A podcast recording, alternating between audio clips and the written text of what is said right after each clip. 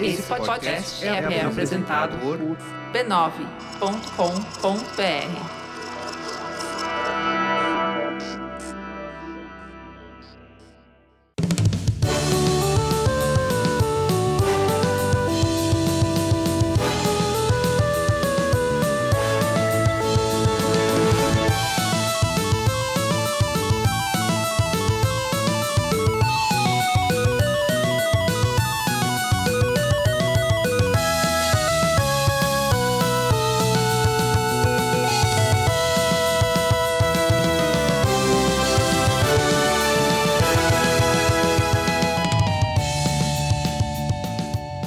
Ao vivo, o Almanac do Poco Pixel número 4. Eu sou o Adriano Brandão, do meu lado tá o Danilo Silvestre, tudo bom? Tudo bom, beleza? Maravilha! Se você tá escutando esse almanac, significa que alguma coisa deu errado. Alguma coisa deu ruim. É, a gente não conseguiu gravar o Poco Pixel, a gente não sabe porque a gente tá preparando isso com antecedência, somos precavidos. Uma hora não vai dar certo e a gente já tá gravando antes. Mas nesse momento eu devo estar muito chateado. É, não. é- Estamos inconsoláveis porque a gente tá tendo que colocar no ar o almanac, mas não teve outro jeito. Se a gente tá fazendo é porque não teve outro jeito. Mas pelo menos o almanac ficou muito legal. E esse almanac em especial é um almanac de, episo- de, de trechos inéditos. Olha só que legal, é um almanac inédito. É uma congruência, mas é o que é. Porque qual que é o tema desse almanac? É o ar- são os arquivos secretos do Mecenato Esclarecido. Olha só, o mecenato esclarecido do Poco Pixel. Aliás, como é que faz pra ser um mecenas do Poco Pixel? Ah, você corre pra apoia.se barra PocoPixel e com 10 reais mensais você pode entrar nesse seleto grupo de mentes esclarecidas do universo. O maior grupo de pessoas jamais reunidos na história da humanidade. E esse grupo pode acompanhar as gravações do Poco Pixel do Debate de Bolso ao vivo. Olha só que legal. E nessas gravações ao vivo surgem coisas que não vão para o podcast. A gente reuniu várias dessas coisas secretas, até hoje secretas. Estamos colocando à luz hoje. A gente não queria. A gente queria que se tudo isso se mantivesse sempre muito secreto. Mas, não deu. né? Já que deu. alguma coisa deu errado aqui, não, Não, sei. deu certo. Então é isso. Fiquem com o repeteco aí pra quem é mecenas. Quem não é, tudo super inédito. Nunca foi pro ar antes. Tem revelações aí estranhas, opiniões muito sinceras. A É. gente não sabia que esse, esse material ia pro ar algum dia. Olha ou, só. ou seja, segurem as sapatadas, por favor. Vai vir sapatada. Ai, ai, ai. Semana que vem a gente volta esperando que volte com mais papo novo. Sobre o videogame velho. Valeu! Tchau!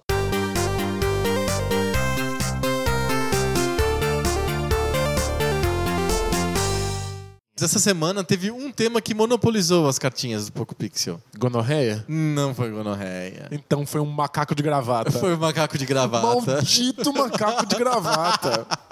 A gente vai ler um pouquinho das cartinhas, inclusive as cartinhas que apareceram no nosso grupo de secreto do Poco Pixel no Facebook, que é o Papo Pixel. Muito bom. Quem é lindo além do grupo do, de Facebook do Poco Pixel é o pinguim do Antarctic Adventure. que ele usa uma gravata borboleta e está provado que usa uma gravata borboleta. Lá no grupo de Facebook a gente provou que ele tem gravata borboleta. E assim. usa um, re- usa um relógio de pulso. É, um, um relógio daqueles que você pega na maquininha da garrinha, sabe? Exatamente, ele usa um champion que troca a pulseira. E ele, e ele tá muito suado, né? Ele está muito suado também, né? Ele andou pela Antártida inteira. Mas assim? quem, quem- quem sua na Antártida? É muito frio, né? Pinguim sua. Aquelas coisas muito importantes pra humanidade que só no tapete vermelho do Poco Pixel é a gente se pergunta. né? exato. Sabe quem que pode responder se o pinguim sua? É. O Naruhodo. O Naruhodo consegue responder essas coisas. Em 15 segundos. É, Ele explica bem rápido que pinguim sua ou não sua. Eu, não- eu realmente não sei.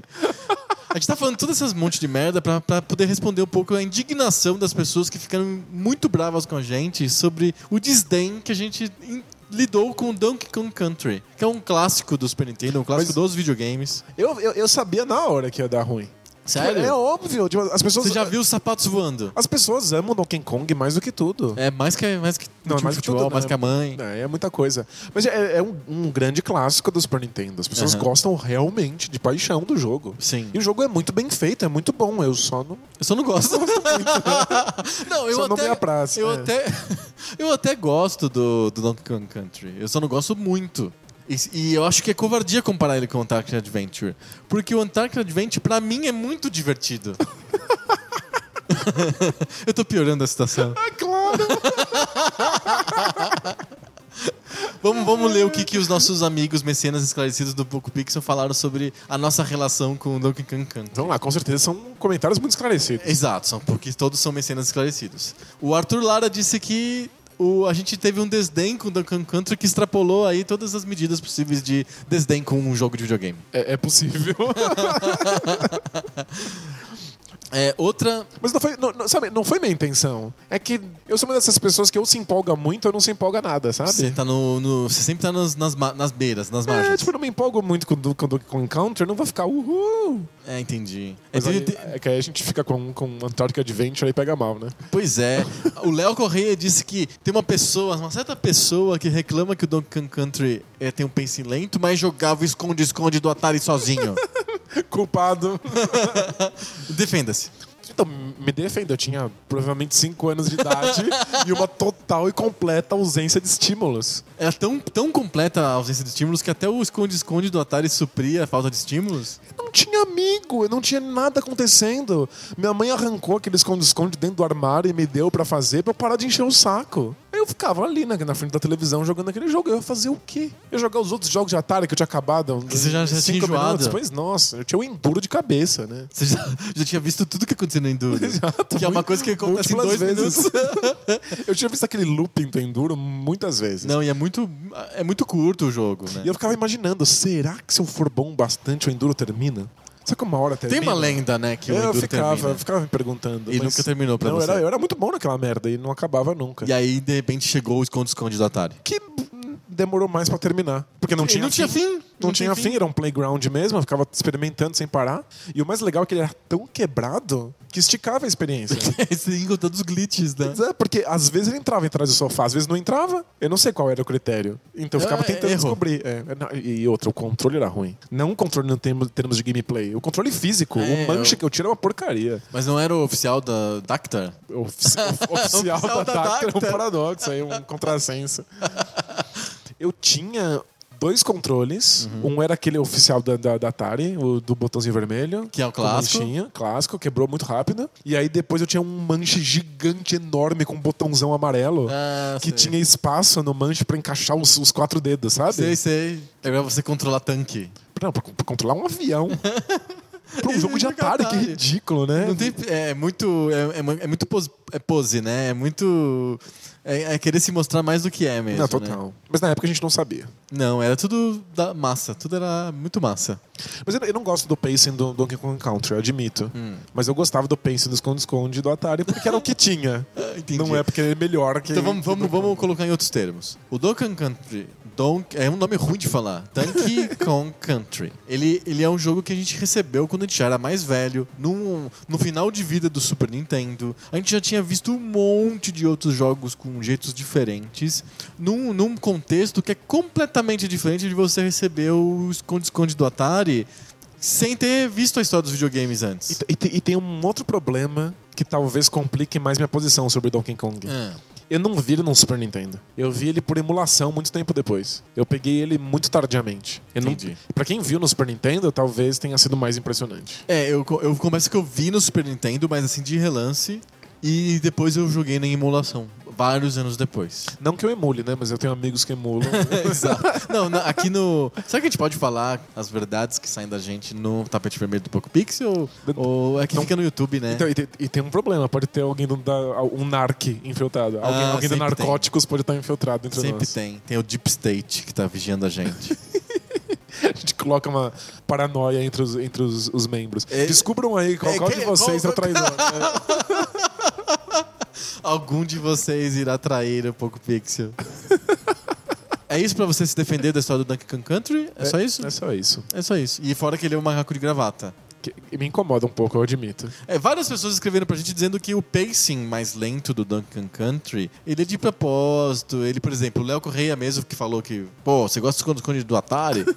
ele, ele falou que o- os dois primeiros Duncan Kong, eles usam essa, esse pacing pra criar uma atmosfera e colocar você ao- aos poucos dentro do jogo. É uma é, é- o que segundo o Léo é a coisa que ele mais gosta no Duncan Country é justamente esse pacing mais lento. Justo. Ok. É, b- por algum motivo, eu, eu gosto de vários jogos com pacing lento. Não- Eu não tenho um problema com o pacing lento. Eu tenho um problema com o pacing lento no Donkey Kong Country. Sabe o que a gente tem que fazer um dia? Fica aí a sugestão. A gente precisa sentar juntos e jogar Donkey Kong Country e ir apontando as coisas que, que, que incomodam e as coisas que não incomodam com as pessoas, com os nossos mecenas assistindo a gente fazer Ah, isso. é? Tipo, podia fazer um vídeo ao vivo da gente É. jogando Donkey Kong Country. Porque eu sei que me incomoda, mas eu não consigo expressar perfeitamente bem quais são os pontos. Talvez se a gente estivesse jogando juntos, eles ficassem mais óbvios. Aham. Ou talvez a gente realmente mude de ideia. Talvez eu descubra que o jogo é maravilhoso e não, eu não lembrava. Mas a gente pode mudar de ideia. É, então. Tá, a Esse- gente tá aberto a essa é uma mudanças boa. de ideia. Fica, fica aberto aí um Fala Mais Joga pra gente fazer com Donkey Kong Country no futuro. Beleza, fechou. Temas da semana. A gente tem que endereçar a de- polêmica do Castlevania que surgiu no nosso grupo de, de mecenas esclarecidos. Afinal, Castlevania Symphony of the Night É ou não é plataforma? é ou não é plataforma? Ou RPG? Ou que caralho que é o Castlevania? Então, um dos nossos mecenas, muitíssimo esclarecido, Sim, muito esclarecido. ele sugeriu que, que fosse um action adventure. Action RPG. Um action RPG, isso. Aham, E RPG, tem, pra mim, tem que ter números, estatísticas, planilhas, Certo. pessoa- gente subindo de nível. sim. E eu não lembrava que o Symphony of the Night era assim. Mas tem mesmo, de verdade, full-fledged. Porque Tem você pode jogar mesmo. tudo sem ver aquela porra daquela É, então, tela. mas isso- isso não é um problema. Tipo, a- aliás, muitos RPGs O nego joga sem ver nada. Você não enxerga nada, ele tá tudo camuflado ali. Sim. Mas tem mesmo, tipo, você vai passando de nível, vai ficando mais forte, vai subindo os pontinhos ali, o teu HP vai crescendo. É RPG mesmo. É que em termos de jogabilidade. Não tem nada com RPG. não é o que você imagina como RPG. Agora, os números no fundo, customização e tudo mais, é bem Mas você RPG. consegue ele subir de nível no, no Symphony of the Night? Sim, sim. E tem lá t- atributos mesmo. Tem lá, tipo, força, habilidade, carisma. Legal. Falta até carisma, né? Ca- Mas tem tudo, todas essas Tem. tranqueiras. Tem recuperação alienígena? Que era pra ser recuperação alígera, é É, um clássico do GURPS. Mas eu tenho que dar abraço a torcer. De fato, do, no- do ponto de vista da estrutura, o jogo é um RPG. Agora, se ele tá misturando com outros gêneros, Tá. é- Mas é, a- bem possível. Ué, não- pro- nada impede ele de ser um RPG plataforma. Se a gente Então, decidir que ele seja Exato. plataforma. Vamos né? lá. Pra mim, eu, eu não consigo tirar o gênero plataforma do Symphony of the Night. Não mesmo. É só. Eu, eu, eu vejo. Assim, eu não preciso nem jogar. É só de pegar as telas dele e ver que ele é pequeno, tem um ambiente grande pra cima, assim, que ele tem que explorar. Isso pra mim é sinal clássico de jogo de plataforma. Mas você morre de, de, de cair em buraco? Não morre, né? Ah, é, no, no, Symf- no Symphony of the Night acho que bem menos. Nos outros Castlevania é o tempo Não, inteiro. Os outros Castlevanias anteriores, com certeza, estão mais pra plataforma. É mais sobre pular buraco e cair em buraco, você se É, ferra. é mais sobre cair. É, mas sobre cair em buracos. Mas não sei, o Symphony of the Night, de fato, embora ele esteja inserido numa história do, do, do Castlevania, ele é mais sobre matar os inimigos e subir de nível e conseguir equipamentos certos, né? Sim. Então tipo, ele pode até ter elementos de plataforma, e aí tudo bem você colocar ele na tua lista. Então Tem vamos o- chamar ele Tem de elementos, mas. Metroidvania Plataforma Action É, RPG? Acho que o Metroidvania, no fundo, quer dizer. to- Nada. to- Não toda- quer dizer- quer dizer Toda porra essa nenhuma. bagunça é, né? é, é um nome mais nuvem, né? Exato. É nove, nome fantasia de Metroidvania empresa. Não né? significa absolutamente nada. Mas é- são essas plataformas action RPGs. Olha Su- que legal, meu celular acabou de avisar que tá no ar o, bola- o podcast do Bola Presa, edição 103. Ai, que, que bom. A gente demorou, não por causa do trânsito, mas é porque tava colocando no ar o podcast do Bola Presa. Demorou, os Sabe como é que servidores é, tudo né? lento. né? Exato, aqui é o estúdio bola presa de rádio, tem um problema. Mas volta lá, eu te interrompi. Eu acho que Metroidvania já cuida de- disso. É, essa mistura de RPG, plataforma, é, adventure, de ficar pegando os itens certos, levando pros, pros lugares corretos. O Metroidvania já é uma mistura de gêneros. É, né? Se, se você quiser, você pode botar um jogo Metroidvania em várias outras listas de várias outras coisas. Ou seja, acho que o Symphony of the Night vai aparecer mais vezes aí no- nos high five da vida. É bem possível, porque- ainda mais porque é um jogo, um jogo interessante, um jogo bom. Ele eh, tende a aparecer bastante nessas compilações. Assim. E, e se um dia tiver high five e piores dublagens, vai aparecer também. É, é o número um, é o meu número um. Ó, Já fica registrado. Piores dublagens, pra mim o número um é Symphony of the Night. Symphony of the Night. Sim, não, você lembra do primeiro Resident Evil? Nossa, é muito ruim. Tem o Red Alert também. que Red Alert não é só ruim a dublagem. Tem a atuação Tem a atuação dele. Você vê a cara dos atores sendo Porque são ruins. atores mesmo. É que não, não são. É- são seres humanos, não são, Isso. é, não são desenhos que nem no Symphony of the São Night. seres humanos sendo filmados. Dizer que eles são atores, nossa, é um salto lógico gigante. Total, nossa, aquilo. Eu lembro da- do Einstein lá apertando a mão do Hitler até hoje. É muito ruim. É horrível. Mas, ó, mordendo a isca, é. Até comentaram lá no tópico do, do, do grupo dos Messinas Esclarecidos sobre o Zelda. Ah, sim. Zelda é. Que catso de É gênero que é RPG? o- é o Zelda. Porque Zelda você não tem estatísticas. O Link não tem força, habilidade, velocidade, constituição. Numa tela. assim. numa tela. Não, cara, e acho que nem, nem na prática, não precisava nem mostrar uma, um- uma ficha de personagem. Uhum. Na prática, eu não sinto que o Link tá mais forte ou mais rápido. Ele ganha novas habilidades que vêm de itens. Uhum. E usar os itens certos nos lugares certos e ter puzzles que são baseados nisso é adventure. Perfeito. Aí o fato de que o combate é dado em tempo real faz ele ser um jogo de ação. Então, pra mim, é action adventure. E muita gente traz essa do- denominação pro Zelda. É que na época. Mas muita gente fala RPG. Muita Por- gente. Porque tá lá. É, é o pessoal que é legalista, não é o pessoal que é taxônomo. é o, É o novo livro do Humberto Eco, Legalistas versus Taxônomos. Porque o legalista vai no manual do Zelda e tá escrito RPG. Uhum. Mas tá escrito RPG nos anos 80. Entendi. Quando. Olha, uma história. Ah, chama de, de RPG. Eh, Que história que tem no Legend of Zelda do Nintendinho? Ah, tem que salvar a princesa no E o final. Mario também, então ele é RPG. Ele também salva a princesa no final. Acho que é só porque é menos abstrato.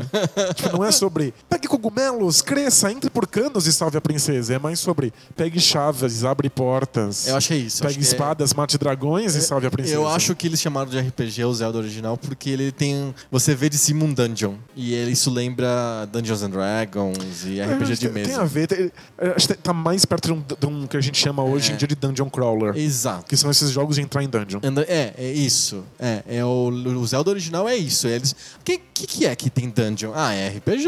é. Você luta contra monstros em- e pega es- é, chaves pra entrar em salas secretas. É RPG. É Fazendo aspas aqui. É RPG. Agora, num videogame, qual RPG que você fica solucionando um monte de puzzle e pegando os itens certos, levando pros lugares certos pra conseguir solucionar a historinha? Isso não existe. Isso é um adventure. É um adventure, exato. É. É, um RPG é outra Não coisa. tem como. É que é um adventure que se passa em dungeons. É que o próprio RPG de mesa, de papel, evoluiu com o tempo pra deixar de ser dungeon. É, ele virou qualquer coisa. RPG virou modelo em que você interpreta personagens, ponto. Pode ser em um dungeon ou no espaço sideral aberto. Tipo, ambiente, tanto faz. Mas ficou muito tempo associado com dungeon. De gênero, ficou associado com duas coisas fortemente: gênero de fantasia e dungeon. É verdade. É porque nasceu assim, né? Nasceu assim. É, é Nasceu inspirado nos jogos de miniatura, de medievais. Então, Sim. Resolvida a polêmica do Castlevania Symphony of the Night? de jeito nenhum. Essa polêmica ainda vai, vai vai crescer. Muito bom. Perguntas. O Anderson Pontes pergunta pra gente qual que é a memória mais triste que nós temos ligadas a videogame. A memória mais triste? Puta, será que eu tenho alguma memória triste? Nossa, eu tenho tantas, eu preciso escolher uma. será que você tem memórias tristes de videogame? Nossa, o, o, no- o nosso Nintendinho era um supercharge vagabundo. Isso. Aliás, antes de te falar, então, so- vou responder a pergunta do Anderson, congela a pergunta do Anderson, vamos responder uma pergunta que é a pergunta do Cássio. É, você acabou de falar assim, o nosso Nintendinho era um Supercharger. E aí o Cássio disse que ele escutava esse tipo de, de coisa e ele achava muito curioso. E ele, ele, ele maratonou o podcast e não entendeu porque a gente falava disso, que você falava que herdava os meus jogos, Ah, coisas desse tipo. entendi. Aí ele foi no blog e descobriu que a gente era primo. E aí o mundo caiu, assim. Entendi, Só, só o blog. A gente nunca falou isso? É, acho que a gente nunca falou do podcast. Aqui, e, e nem estamos falando, estamos falando agora no tapete vermelho. É, o pessoal do podcast não vai saber. A gente, é só vocês que são mecenas esclarecidos sabem que a gente é primo. Então, A gente, aí o, o Cássio pergunta, é, co- ele, ele textualmente, como que foi a, reação- a- a relação de primos crescendo juntos e compartilhando esse interesse com os videogames? É, em que medida isso que influenciou no surgimento do Poco Pixel? E se a gente sempre teve debates sobre jogos, coisas, e se a gente já tinha pensado que isso podia ser um conteúdo pra internet? ó, vamos lá. Pela minha idade, eu não sou tão pouco pixel assim. Verdade. Eu sou. Você, Você- Fala a idade? Eu- eu- ca- ca- Você é menina? Se você for menina, você não conta a idade. Cai mais uma máscara. Eu, eu sou de 85, então eu não, eu não peguei conscientemente o Atari a todo vapor e nem a geração MSX. Sim. Então, eu não deveria ter tido um contato tão grande com, com os videogames antigos. Eu tive sorte de ter uma aula de história dos videogames, herdando os seus videogames um pouquinho depois. É. Porque eu sou de 78. Eu tenho, então, 7 anos, é isso? Sete. 78, 7. Isso. É, 7 anos. Então, ou eu jogava eles com você e via você jogando, ou eu jogava eles posteriormente, quando você já tinha passado pro próximo console. Então, eu fiz as coisas todas atrasado. Eu só fui chegar na geração atual, tipo, ter- jogar um, um, um- Um videogame um da videogame época. exatamente na época. Sincrônico. No final do 64. No meio pro final do 64. Olha só. Mas aí eu já tinha feito toda, toda a trajetória. É porque é é assim, a gente. A gente nunca foi. A gente nunca morou próximo, na verdade. Isso, é. acho que só agora a gente mora próximo. Mas é, quando. Na nossa infância, a maior parte das vezes eu tava bem longe, inclusive. Na. é, Muitos estados de primeira- diferença, é. Exato. Na primeira infância, eu morava aqui em São Paulo e você morava em São Bernardo. É, depois, quando eu fui pra Curitiba, eu fiquei, tipo, 20 anos em Curitiba. A gente se via nas férias, A né? gente só se via nas férias. E aí, é- esse, esse contato era bem intenso, porque era tipo, sei lá, um mês que você ficava em casa. Isso. Então, e eu também ficava de férias, ou é, era época de Natal, e aí eu tirava férias do serviço, muito feriado junto, algo, algo assim. Então a gente convivia demais nessa época. E eu acho que a gente, a- na verdade, eu sinto que a gente brincou, a gente já a gente brincou mais de videogame junto e falou sobre videogame, tudo com emulação depois, assim, porque na época eh, você pegava o meu videogame antigo e a gente não, meio que não se conversava sobre isso. E quando a gente era Até menor. porque é a diferença a de di- idade era bem grande. Isso, de 7 anos de idade é muita coisa pra criança. Sim. E foi depois que a diferença de idade foi, foi diminuindo, e desaparecendo. é. Exato. Então foi uma, uma experiência de videogames meio que his- já histórica, museológica. Porque a gente, a gente falava sobre videogames já no emulador. É, você falava dos jogos que você tinha jogado, dos jogos que eu tinha jogado, mas isso era a posteriori. A né? posteriori. E eu me lembro que a gente jogava muito, muito, muito. Que eu me lembro muito bem, me lembro até do joystick que a gente usava. No computador, usando emulador, o Jennifer Capriati. A gente jogava demais aquilo. Tipo, Que é o melhor jogo de tênis de todos os tempos. Não, sem dúvida. A gente testou todos, né? A gente testou todos, porque o emulador dá isso, né? Você consegue testar tudo. A gente testou o André Agassi, a gente testou Super Tênis, não sei o quê. Testou de tudo. Eu me lembro que nessas idas que você ia pra Curitiba, você levava até o teu Dreamcast. Isso, ainda já na fase Dreamcast, já, né? E aí a gente, você me mostrava o Dreamcast. Aí você que tava me mostrando os videogames, porque eu tava muito afastado, eu tava muito no PC. Sim. Então eu. é, E acho que na época do Dreamcast, eu tava, talvez eu tava afastado dos jogos até no PC, tava mais na internet. É possível, né? É, engraçado.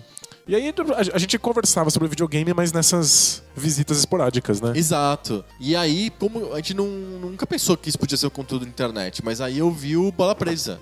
É, a gente já tava é, muito, muito tempo, assim, é, é, distante, e aí eu vi o Bola Presa, achei o, o modelo do Bola Presa bem legal e tal, e eu achei que podia ser uma coisa interessante fazer alguma coisa sobre videogames. E aí eu propus o blog do, Pro- do Poco Pixel. E a gente começou a fazer os textos. E aí, não sei se fui eu, o que que aconteceu, a gente pens- pensou de fazer o podcast do Poco Pixel. Como o Bola Presa também tem o podcast dele. É, mas a ideia era que fossem textos, né? É, Tipo, nasceu como no formato blog. né? isso. Na verdade, eu tinha tido. esse- eh, O Bola Presa foi uma, uma inspiração muito grande. E o formato do Poco Pixel foi, era igual o formato do Ilha Quadrada, É verdade, é. que é o, do- o blog de música clássica que ainda tá no ar. Ele não, tem, não é atualizado, mas ele ainda tá no ar. O blog do Poco Pixel saiu eu- do ar porque a gente, tem, pe- a gente tá pensando em outra coisa que um dia a gente conta. Mas o, o formato do, do Poco Pixel era o formato do Ilha Quadrada. Era o formato do Ilha Quadrada. Sim. E, e aí, por conta de várias essas coisas, eu gostava muito de podcast, o Bola Presa tinha podcast, aí a gente pensou de fazer podcast e aí começou. E aí, de repente, a gente percebeu que o podcast era muito mais interessante pro público do que o, o- do que o blog. Até porque eu adoro blog. Realmente eu leio muito, etc. Mas eu acho que o, pú- o público de hoje realmente não tá tão ligado em texto. Definitivamente. é. A gente. Os números não mentem, né? Exato. É, os números são. é, a gente tem muito mais repercussão com o áudio do que nos te- na época dos textos. É. Vamos voltar pra pergunta lá dos momentos tristes. Então a gente tinha um Homem, Supercharge. homens tristes. É, eu herdei o seu Supercharge, que era um, um clone do Nintendinho japonês. E o Nintendinho japonês, os, os cabos não soltam, né? Os fios ficam presos no console. E dava pau esses fios, dava mau contato. Eu tinha que mandar pra consertar. E os cabos iam voltando cada vez menores. E, tipo, eu, eu acho que a minha maior frustração, a coisa mais triste que eu passava com videogame era querer jogar meu Nintendinho e os, os controles simplesmente não funcionarem. E eu, eu- ficava tentando jogar sem ter pro- pra baixo. O direcional pra baixo não funcionava. É. Aí depois não funcionava o botão A. E eu tentava mesmo assim, porque criança não tem mais o que fazer, né? Eu tenho uma memória. eu vou contar uma história que eu acho que eu nunca contei pra ninguém, mas ela não é ligada diretamente a videogames. É, é ligada a computadores. Serve? Mas, Claro, claro. É, é o que tem pra hoje. Mas era, era um jogo no computador? Não. Ah, mas fi- finge que é. É só mudar um pouco a história. Ah, não. Se a verdade não é tão divertida, a gente muda a verdade. Exato. né? Assim, eu tive vários momentos de tristeza com, com, com jogos nesse modelo de realmente o disquete não funciona mais no MSX. Nossa. Era triste. É, é, eu já tive vários jogos que eu nunca mais consegui jogar porque eu não tinha feito o backup e o jogo tava quebrado, no o disquete tava quebrado, já era, tchau. Isso aconteceu algumas vezes. Mas eu quero ver essa história. A minha história é Inédita. quando- quando eu tinha uma BBS. Eu tinha uma BBS. é, E pra quem não sabe o que é uma BBS, e... ou quem não maratonou o Poco Pixel, que a gente explica o que é uma BBS, é um, lugar- um, um sistema que você faz uma ligação telefônica pra um outro computador, ele, esse computador atende, e aí você t- entra no outro computador e fica vendo lá jogos, ba- baixa ar- arquivos, conversa com o cara do outro lado que a gente chama de CISOP, é, e troca mensagens com outros participantes da BBS, mas não é em tempo real, é anacrônico, você manda a mensagem, quando o cara outro dia entrar na BBS, ele vai ler aquela mensagem. BBS é justamente isso, é um Bulletin Board System. Bulletin Board é um quadro de aviso, né? Você- Sim. então o quadro de aviso aí tem esse conceito. Você coloca o aviso, um dia o cara passa e vê o aviso. Né? Então a, a BBS era exatamente isso, porque não tinha pessoas simultâneas, só podia uma pessoa por vez estar usando aquilo. E aí eu gostava muito de acessar BBS e eu tenho esse, g- esse gênio de não querer só usufruir das coisas, eu quero fazer as coisas. É, eu tenho muito essa coisa de querer fazer e tal. Então be- só acessar BBS era legal, mas eu queria fazer uma BBS. Aí eu aprendi como fazer uma BBS e lancei uma BBS lá em Curitiba, que durou acho que uns seis, oito meses. Como uma linha telefônica custava um carro na época, Nossa. a gente, obviamente, eu não tinha como comprar uma linha telefônica só pra BBS, então eu- a BBS começava à meia-noite. Ou uma da manhã, ou, meia, ou 11 da manhã, 11 da noite, alguma coisa assim.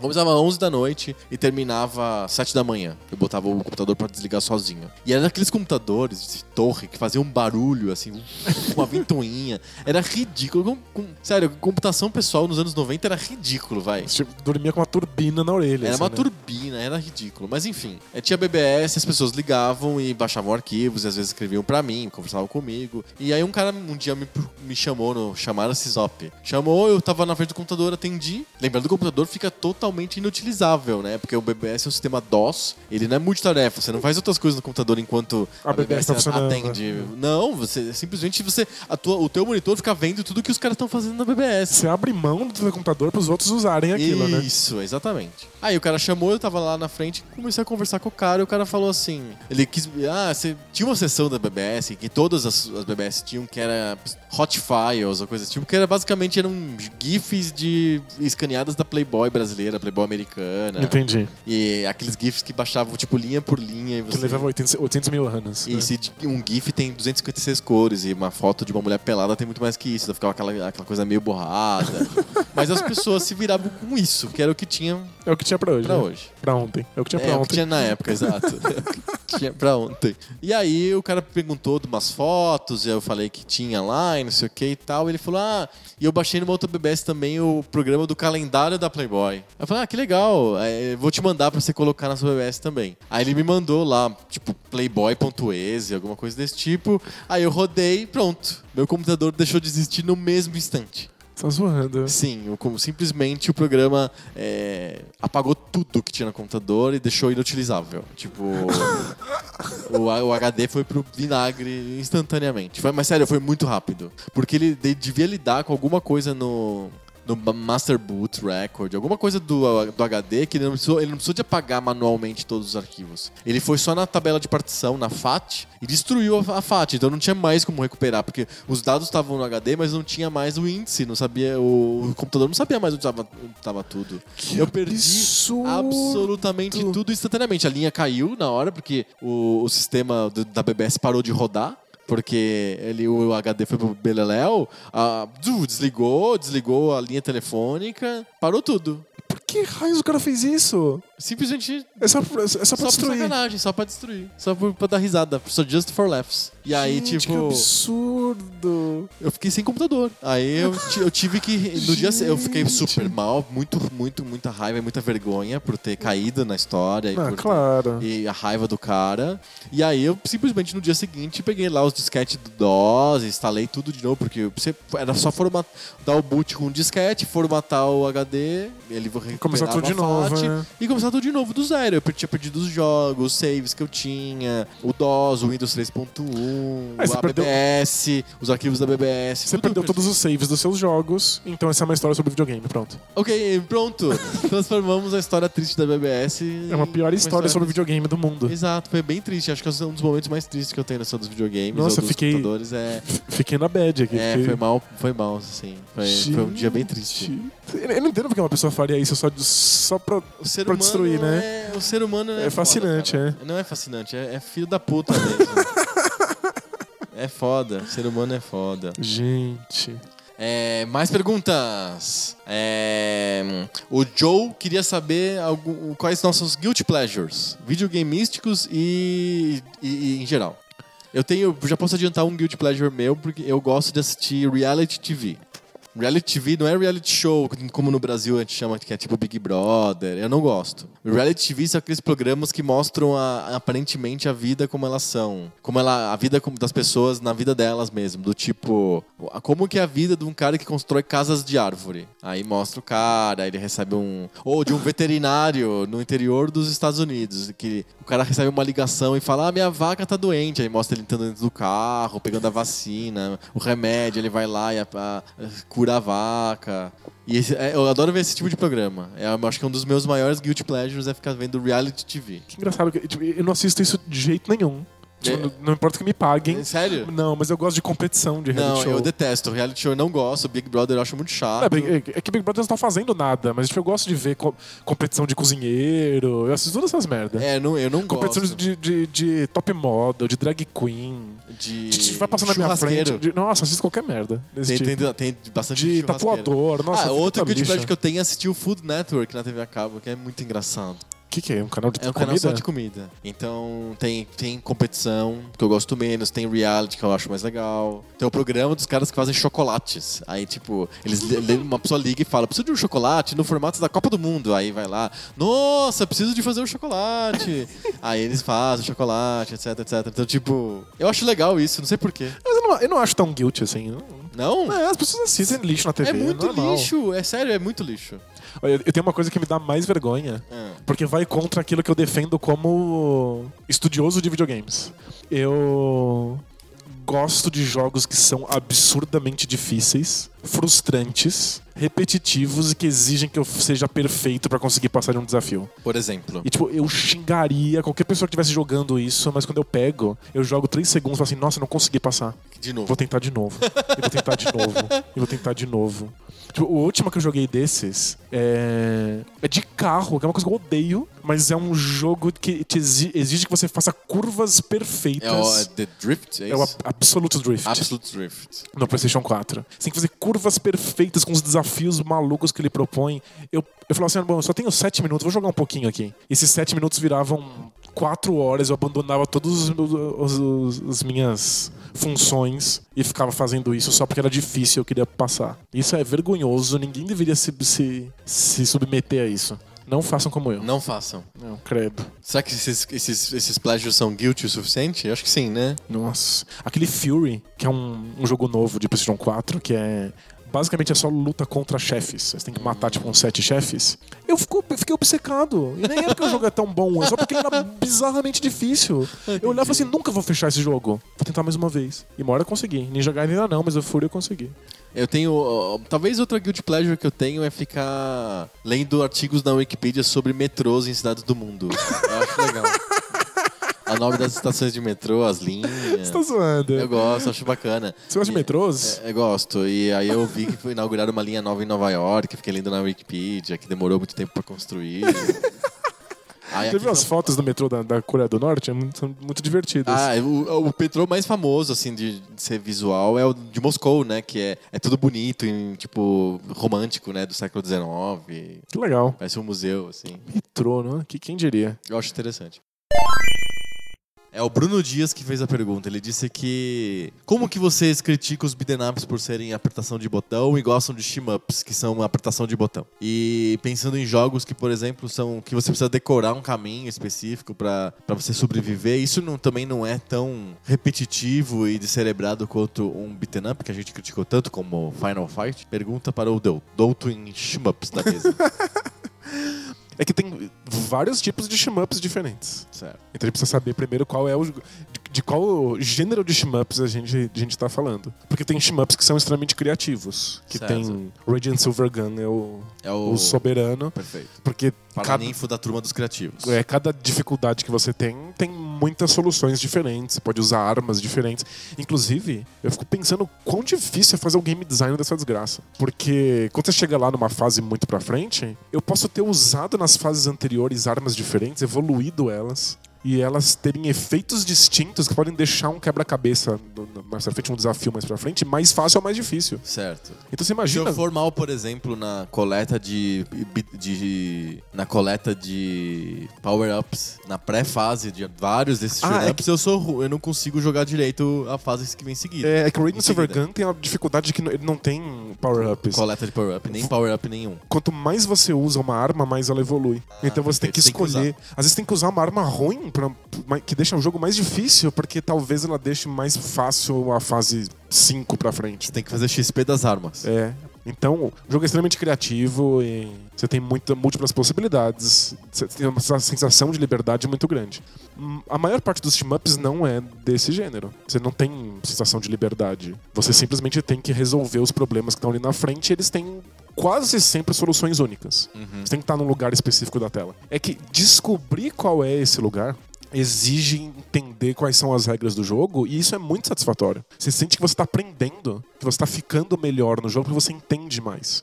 E chega um momento em que você não sente mais que você está sendo obrigado a fazer aquelas coisas. Você s- simplesmente intui que aquele é o melhor lugar para citar na, na, na tela. Você intui que aquela é a melhor estratégia possível, porque você já aprendeu quais são as regras do jogo. É muito satisfatória essa sensação. O... Acho que foi o Thiago que respondeu com que Sim. que shmups dão sensação de fluxo, que é aquela sensação de que eu estou sendo desafiado exatamente numa dificuldade ideal para que eu reaja a ela. Então não é difícil demais, de que tipo, eu não sei o que fazer, nem é fácil e eu bocejo. Você simplesmente, aquilo simplesmente flui, acontece. Você tá sempre naquele, naquele estado perfeito de, de dificuldade. E os shmups te levam a isso. A gente precisa esquecer que jogos são sobre fazer escolhas. Porque não é isso. É, é- é muito sobre a sensação de que eu, te- eu, eu- eu tô fazendo escolhas. É sobre a sensação de que eu sou ativo. Quando você tá lá intuindo, caramba, acho que aqui é melhor. Caramba, aqui deu certo. Eu acho que ali eu tenho que dar esse tiro pra explodir a- a- aquele inimigo. Quando você sente que você tá fazendo essas descobertas, você sente que você tá tendo liberdade. Mesmo Sim. que ela não exista. Eu tenho uma, uma, uma tese, mas o pessoal tá reclamando que o meu áudio tá um pouco baixo. Se você puder aumentar um pouquinho o meu volume, Vamos lá. Aí, vamos, vamos, vamos seguir assim. Digam se tá melhor agora ou não. É, com relação a- ao beaten up e ao shmup, a minha, a minha sensação é a seguinte: o beaten up não interessa como você joga. Você pode jogar há 20 anos seguidos o mesmo jogo, ou você pode ter, ter começado a jogar agora. Você nunca tenha visto aquele jogo naquele momento e você tá começando a jogar aquele agora. Não interessa o quanto você tem de experiência, qual, qual a, a sua tática. É sempre a mesma coisa e todas as pessoas têm exatamente a mesma chance de progredir no jogo. Não se tra... né, pra- Na minha opinião, a maioria dos beat'em ups não tem nenhum tipo de exigen- exigência de habilidade, tática, estratégia. É, são muito, muito pobres. São realmente apertação de botão. O que tem é muito pouquinho, né? Você entende mais ou menos como é que são aqueles golpes e faz sempre as mesmas coisas. né? Exato. Então, às vezes tem os, os beat'em ups quebrados que te dão uma- uma- uma- um poder, um golpe que é muito maior do que deveria. Muito mais importante, muito mais poderoso do que deveria ser. Tipo a cotovelada do Double Dragon de arcade. Mas, é, a maioria deles não tem isso. Então você pode simplesmente jogar aleatoriamente sem pensar. E não é sem pensar no sentido de que você tá num fluxo nirvânico de jogo, que você simplesmente sai flui dos seus dedos e você joga de maneira perfeita. Não é isso. É que você pode ser um macaco apertando um monte de botão ao ao mesmo tempo que dá mais ou menos na mesma. Os jogos são muito, muito mecânicos. Não, na- não, não precisa ficar bom. Porque não existe ficar bom em Final Fight ou em X-Men. É, e o- enquanto o shmup, ele, ele engana. Parece que você tá fazendo sempre a mesma coisa, ou parece que você tá lá sempre apertando o botão, mas, Mas tua, não ca- é. tua cabeça tá entendendo um milhão de regras diferentes e, e pensando qual é a melhor estratégia. E se você entra em fluxo, parece natural. Se você não tiver experiência com o jogo e for tentar fazer igual, você dura 3 segundos na tela. Sim. Vai jogar Icaruga, tipo, é. Se você durar 20 segundos no jogo, parabéns. É, eu dou um exemplo. É, o Double Dragon, na versão que eles fizeram pra Nintendinho, eles criaram um modelo de XP pra dar mais variedade pro jogo. Porque eles perceberam logo de cara que o jogo de arcade, que era feito pra, pra, pra ficha e era um jogo curto, ele pra ser adaptado pro um console caseiro, ele tinha que ser modificado. É, se fosse exatamente igual ao do arcade, as pessoas iam ficar felizes em casa, mas iam jogar 10 minutos. Se dá continue, continue, continue, continue, 10 minutos acabou. Isso. No- na versão do Nintendinho, você nasce, entre aspas, com quatro golpes. E conforme você vai jogando, jogando vai ganhando estrelinhas, você vai acumulando novos golpes que tornam o jogo ligeiramente diferente enquanto você vai caminhando nas fases. É sempre a mesma coisa. Mas você pode dar um- uma voadora helicóptero numa fase 3 que você não daria no começo. Pelo menos disfarça a falta de variedade que o jogo tem. Disfarça, não que cria realmente uma variedade. É, No River City Ransom você compra golpes completamente novos. Exato. Que inclusive faz, faz com que você consiga alcançar lugares, matar inimigos que você não tinha a menor chance antes. Então tem esse senso de, de progressão. Você sente que teu personagem tá ficando cada vez melhor. Não tem isso no Final Fight, por exemplo. Nem no Streets of Rage. Não, não tem. Você não. O o personagem não melhora e você não melhora. Nada melhora. É sempre a mesma coisa. Nada melhora, fica tudo uma merda. Assim. É. Isso me lembra ca- um dos sketches do. Um do. do Sobrinhos do Ataíde lá, que tem o Enéas. O Enéas super negativo. Ele não gosta de nada. Viver é podre, É. meu nome é Né. A gente faz constantemente as alusões aos sobrinhos da Taíde e ninguém pesca. Eu já coloquei vários links do post, assim, do tipo, você entendeu a piada do Arbalofo? E, tipo, ninguém responde. O, o, o Zeitgeist engoliu O, sobrinhos da Taíde. Taíde, é tão bom. Você acabou agora em definitivo The Dig, não foi? Acabei em definitivo. E aí?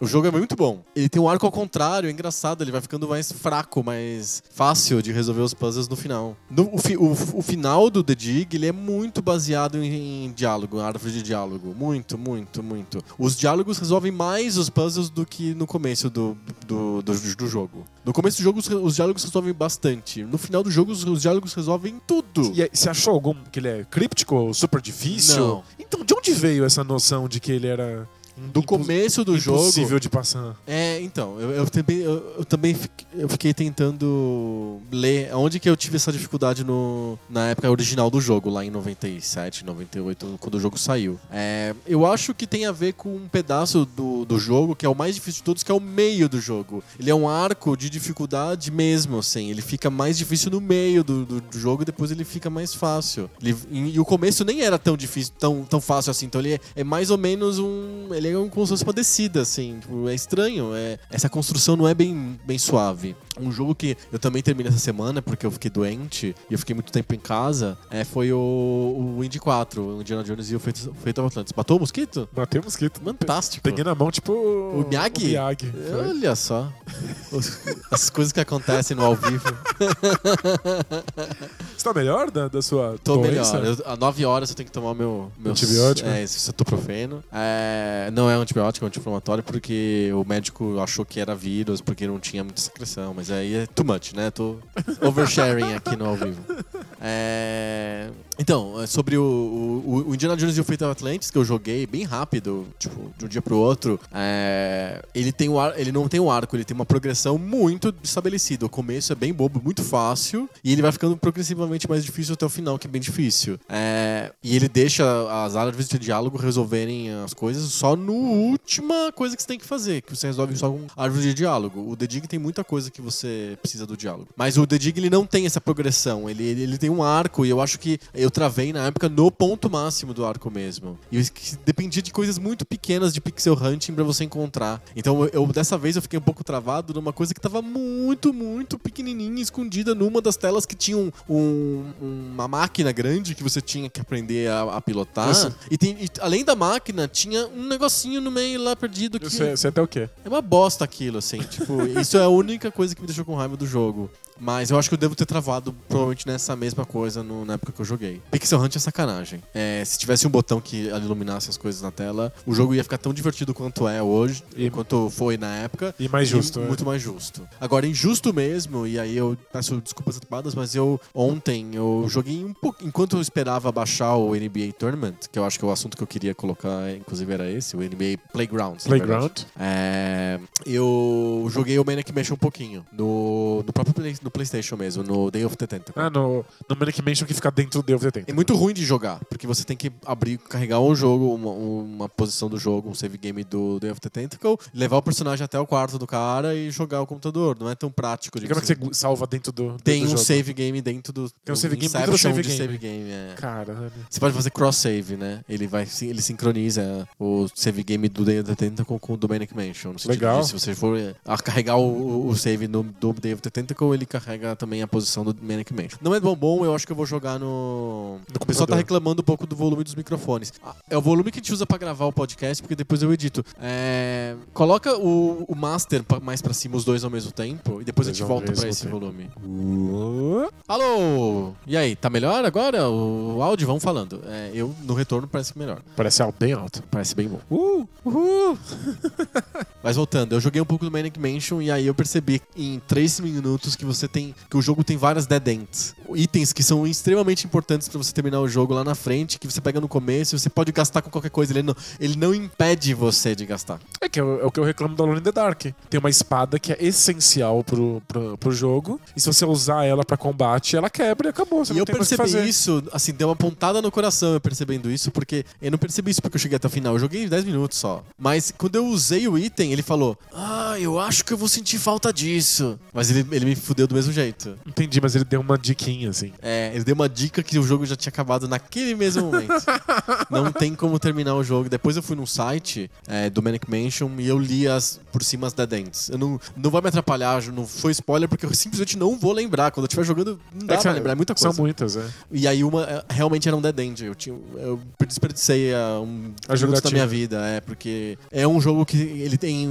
O Manic Mansion tem vários finais diferentes, vários jeitos de ganhar o jogo. Ele, é- ele foi pensado como um jogo mesmo, e não como uma história. É, ele é mais- bem mais jogo do que um storytelling. É. Exato. Ele foi pensado como um jogo. Tem muitos personagens, tem muitas, é, muitas Habilidades possibilidades, diferentes. habilidades- Tem habilidades diferentes, tem coisas que só um personagem faz. Então, se dependesse pra terminar o jogo só de uma ação, não funcionaria. Por exemplo, Gente, tem um- é, é muito, in- muito complexo, muito intricado de fazer hoje em dia, né? Sim. E foi feito na época. Rodava até não entendi. E eu fiquei tão obcecado com Adventure Point and Click, né? Que eu tô, eu tô esperando você voltar pra vida normal pra gente poder sincronizar o Manic Mansion. É, que eu fiquei pensando assim, como seria bolar um Adventure Point and Click, né? Deve ser uma ciência bem complexa. É, de Sentar verdade. e vamos vamos fazer um Adventure Point and Click. Como, como que é justo? Como É que por isso. funciona? Entra no que a gente falou na semana passada, porque não só você tem que contar uma história interessante, mas você tem que ser bom de puzzle, Tem que fazer- montar os puzzles bons. tem que fazer puzzles bons, você tem que fazer com que esses puzzles interajam com a história, você tem que trazer ao jogo escolhas significativas. Não é bolinha. Nada, nada bolinho, muito complexo. É muito mais fácil fazer um, um jogo que tem uma, jo- uma jogabilidade divertida e cheia de ação, Tipo, e depois. uma mecânica, né? É, e aí depois você simplesmente Enfim, uma história. cola uma história por cima. Nossa, Adventure Point and Click é muito complicado, mas um dia que eu tiver aposentado, Você vai fazer. É, vou, vou, vou tentar, vou tentar fazer. O Arthur Lara tá perguntando se eu disse, se eu vou perder o jogo do São Paulo. Vou. E eu vou. Ontem teve Lula contra Defesa e Justiça, hoje é São Paulo contra Defesa e Justiça. que é o nome do time da Argentina. Sério? É, Eu devo perder o Defensa começo e Justiça. do, do Rockets e Spurs. vai perder bastante do jogo ainda. vai- Pode ficar bem tranquilo. Mas eu, eu, eu uso a ferramenta time mágica capsule. do tempo. né? quando, quando eu começar a assistir, eu vou assistir o jogo do começo. Ah, perfeito. É, hum, Então, sobre o The Dig, é um jogo muito bom. É, o- o- a- ele é um roteiro muito mais bem alinhado do que a maioria dos outros jogos da LucasArts. Ele é bem certinho, funciona tudo bem. Os puzzles são mais, mais bem bolados, é bem cuidadoso, realmente muito, muito interessante. As máquinas são legais, elas têm um desafio interessante. Eu fiquei um pouquinho decepcionado porque o final é, bem ra- é mais ralo. Acontece muita falação e pouca ação, não- se você não faz muita coisa. É, eles estavam correndo contra o tempo. Eles começaram a contar a história pra você. Tinha estourado.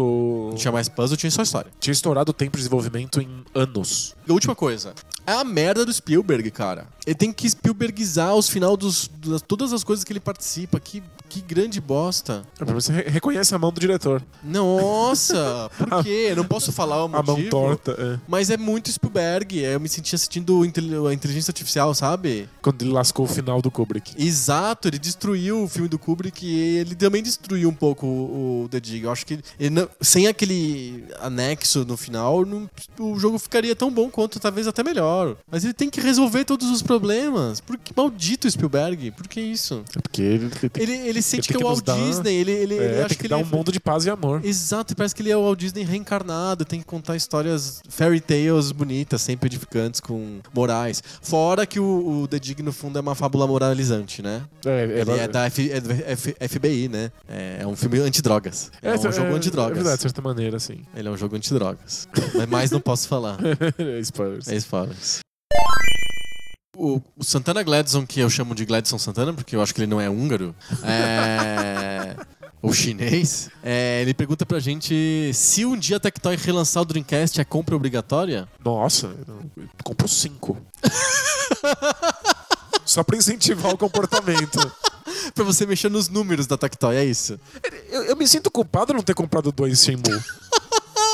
Porque, tipo, é, precisava. Fazer a sua parte, fazer a sua, a sua parte. Pro Shenmue dar, pro- pro Shenmue recuperar o gasto Sei. investido, todo dono do Dreamcast eu ter comprado dois. Porque ele ficou faltando metade, assim, do, do É, acerto. aí eu só tenho, eu só tenho um, devia ter, devia ter dois. Foi culpa sua. Ah, Foi então. você. Não fui eu, mas eu sou parte do problema. Você é parte do problema. É Sim, eu culpa co- sua. Eu compraria um Dreamcast relançado Da simplesmente porque sim. Eu tenho um Dreamcast funcional em casa e vários jogos pra ele. Não tenho nenhum motivo pra comprar um Dreamcast emulador. A não ser pelo fato de que ele é um Dreamcast. Esse falou de Dreamcast funcional, e a minha mulher ela gosta de é, comprar comida funcional, e eu sempre tiro o sarro dela. Ah, essa aqui é aquela comida que passou no concurso público. O que caralho é uma comida funcional? Também não tenho a menor Ela funciona ideia. pra quê?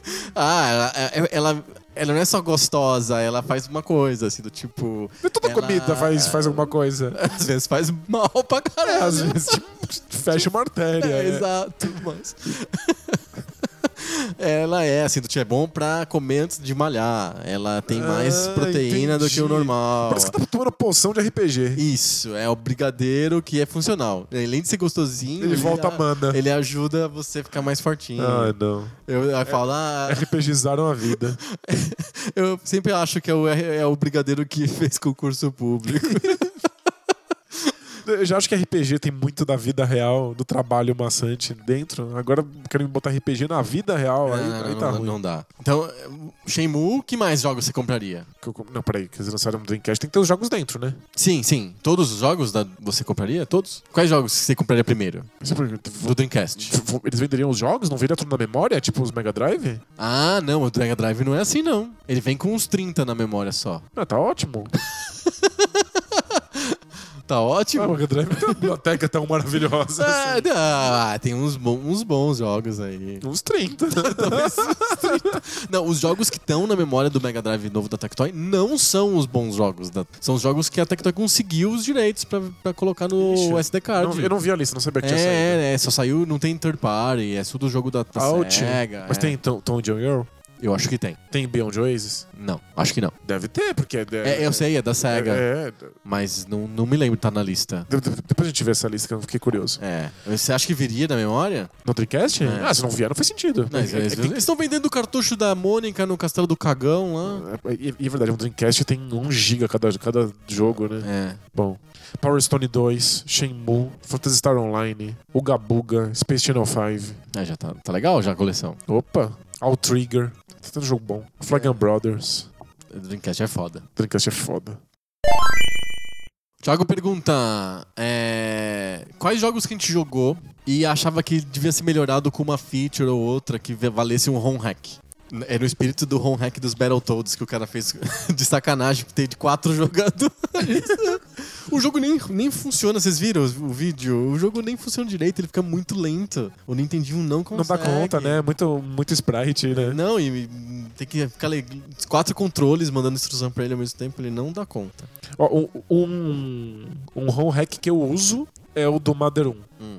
Porque o Mother 1 é um RPG, é uma série Mother, todo mundo sabe. Sim. Mas o Mother 1 é muito velho. Você pode tatuar um coração no teu braço que tu mother. Com uma Uma faquinha. faquinha do- de, de marinheiro, né? Tatuagem de marinheiro. É. Eu amo a série Mother, mas Mother 1 é um jogo de Nintendinho. Numa época em que os RPGs estavam engatinhando. Então, Então ele, é- ele tecnicamente é sofrível. ele é sofrível, a história é muito interessante, o jogo é muito bizarro, faz aquelas bizarrices que a série Madre sempre fez, só que não tem mapa, você tem que desenhar tudo na mão e tem 400 encontros aleatórios por segundo. Ah, que chatice. Eu dei um passo eh, encontro aleatório. Ai meu Deus, eu vim pro lado errado, não era pra direita, eu devia ter ido pra esquerda encontro aleatório. E não tem como saber pra onde você vai, porque não tem mapa. Você tem que desenhar o mapa na mão enquanto você faz um encontro aleatório por segundo. E outra, se você não faz isso, se você não, não- se você foge, você pode fugir das lutas. Se você foge, você não tem a menor chance contra nenhum chefe. Então fizeram um, um home hack que adiciona um item ao jogo. Um item feito lá em programação, não sei como é que eles fazem isso, mas esse item afasta os encontros aleatórios e faz você ganhar cinco vezes mais pontos de experiência em qualquer luta que você ganhe. Fantástico. Aí dá pra. O jogo ainda é. É, coisa tipo Game Genie, assim. é, a- o jogo ainda é esquisito para sensibilidades atuais. Resumindo, ele é tosco. Mas ele passa a ser jogável. Sim. Sem, sem esse, re- esse hack, não dá. Eu tô na fase, né? é, eu mudaria tecnicamente quase todos os Adventure Point Click da LucasArts.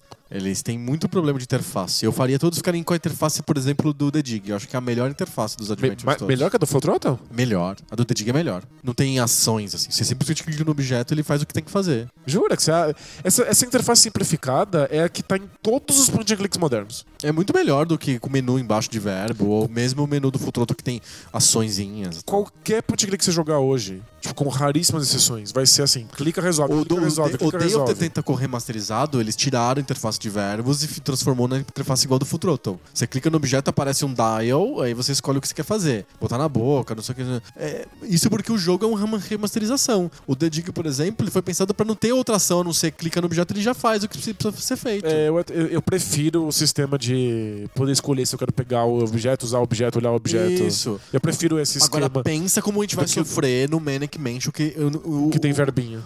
além de ter verbinho, os objetos não são acionáveis. Você tem que clicar no botão What is, aí você faz o pixel hunt com What is. Sim. Aí quando você encontra alguma coisa, você clica, ele trava o objeto pra você, você escolhe o verbo e aperta o botão pra ver o que acontece. É zoado. É, é horrível. Mas eu não sou fã do, do, do esquema clica e ele faz o que tem que fazer. Ah, é? Não gosto muito. Você prefere com ações, tipo Futroto? Pref- o- Discador? Pra mim, o, o disquinho do Full Throttle é o, é o melhor. Eu sinto que eu, eu, eu tenho mais opções sem ter a dificuldade de ter que lidar com verbos. Não acho que lidar com os verbos. Os verbos do Manic Mansion são ridículos. Tem muitos. Tem read, tipo leia. É, podia ser só um olhar e ele olha e lê se tiver alguma coisa pra ler, né? É, tem give, sei lá. Tem, É, não faz sentido. Tem vários, vários, mu- tem muito, velho. Turn on, turn off. Tem o botão fix. O que é engraçado, porque já indica pro jogador que vai ter que consertar coisas durante o jogo, senão não teria um verbo chamado fix. É, E- é meio ridículo. É, então, e- entrega um pouco já até, né? E outra, tem um botão só pra aque- aquela vez que você conserta um bagulhinho. É, e tem personagem que nem conserta nada, que não sabe. Ele vai falar, não sei consertar. Nossa, posso fazer um parênteses sobre isso? Pode. O Silent Hill original do PlayStation me enlouquece por um motivo. Hum. Tem um chefe em que você precisa ficar dando saltos pra trás pra ele não te pegar e aí você ganha um espacinho pra matar ele. Só que pra que isso aconteça, eles têm que enfiar no comando do jogo um botão que dá esse salto pra trás. Ah, Que só é usado, sabe quando? Nessa luta com o chefe final. Entendi. No resto do jogo, Não você serve pra aperta esse nada o botão, botão. e pula pra trás e faz, mas o que, que ele tá fazendo? Você leva o sapo? Ele é louco? Fora que isso quebra todos os polígonos do jogo. Você dá salto pra trás onde não devia, ele atravessa as paredes. Nossa. Por que, que esse botão tá aí? Não era melhor mudar o chefe em É. vez de botar um botão que só serve pra isso? Sim, então eu mudaria a interface dos, dos adventos da LucasArts fácil, tá? Excessivo. Eu gosto da do. Acho que é a melhor do The Dig. Você clica com o botão direito, aparece o inventário, você joga ou arrasta o ícone do, do- do objeto numa coisa, ele, ah, não posso usar isso do, do junto. ou, É Eu fico ou, feliz não. por vocês. mas, tipo, Você pode jogar muitos cliques modernos. O Broken Age do, Sim, do é Tim assim. Schafer é exatamente assim. É assim. Eu sinto que eu, eu, eu tô fazendo menos escolhas. Você acha que o jogo fica mais pobre? É. Não acho. Eu acho que as escolhas já estão dadas lá. É uma ilusão achar que ter 18 verbos vai deixar o jogo mais Gente, complexo. Me, en- me engana de- do, do- do jeito certo que eu adoro. eu quero muito ser enganado com carinha. A gente já tem hobbies bastante na vida, sim. A gente, pelo menos eu, tento manter um número X de coisas que eu tô fazendo fora trabalhar e comer e fazer cocô, assim, Sim. sabe? É... Eu orgulhosamente afirmo que se eu não tivesse que trabalhar mais, eu não passaria um minuto de tédio na minha vida. É. Tipo, eu tenho hobbies o suficiente pra me- me alimentar pelos próximos 100 anos. sabe? Exato, e aí, ó, listando, assim, eu basicamente eu gosto de assistir, assistir os jogos do São Paulo. Eu tenho lá o- o- os dois videogames lá pra brincar, o novo e o velho, o, o de emulação Um, um e o- todos os velhos. Todos mas- os velhos, mais o, P- o Play 4. E o Play 4 eu jogo jogos merda, assim, tipo Tabletop Racing, só pra brincar de carrinho. vai.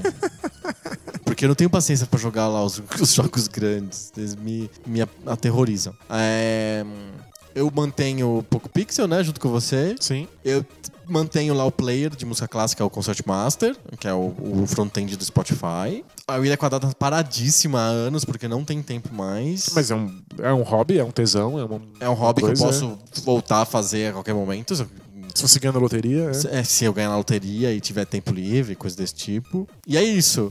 É, E aí eu tô com uma pulguinha atrás da orelha já faz algum tempo. Acho que já tá desde o final do ano passado que eu tô com vontade de começar a tentar colecionar computadores de 8-bit velhos. Sério? Sim.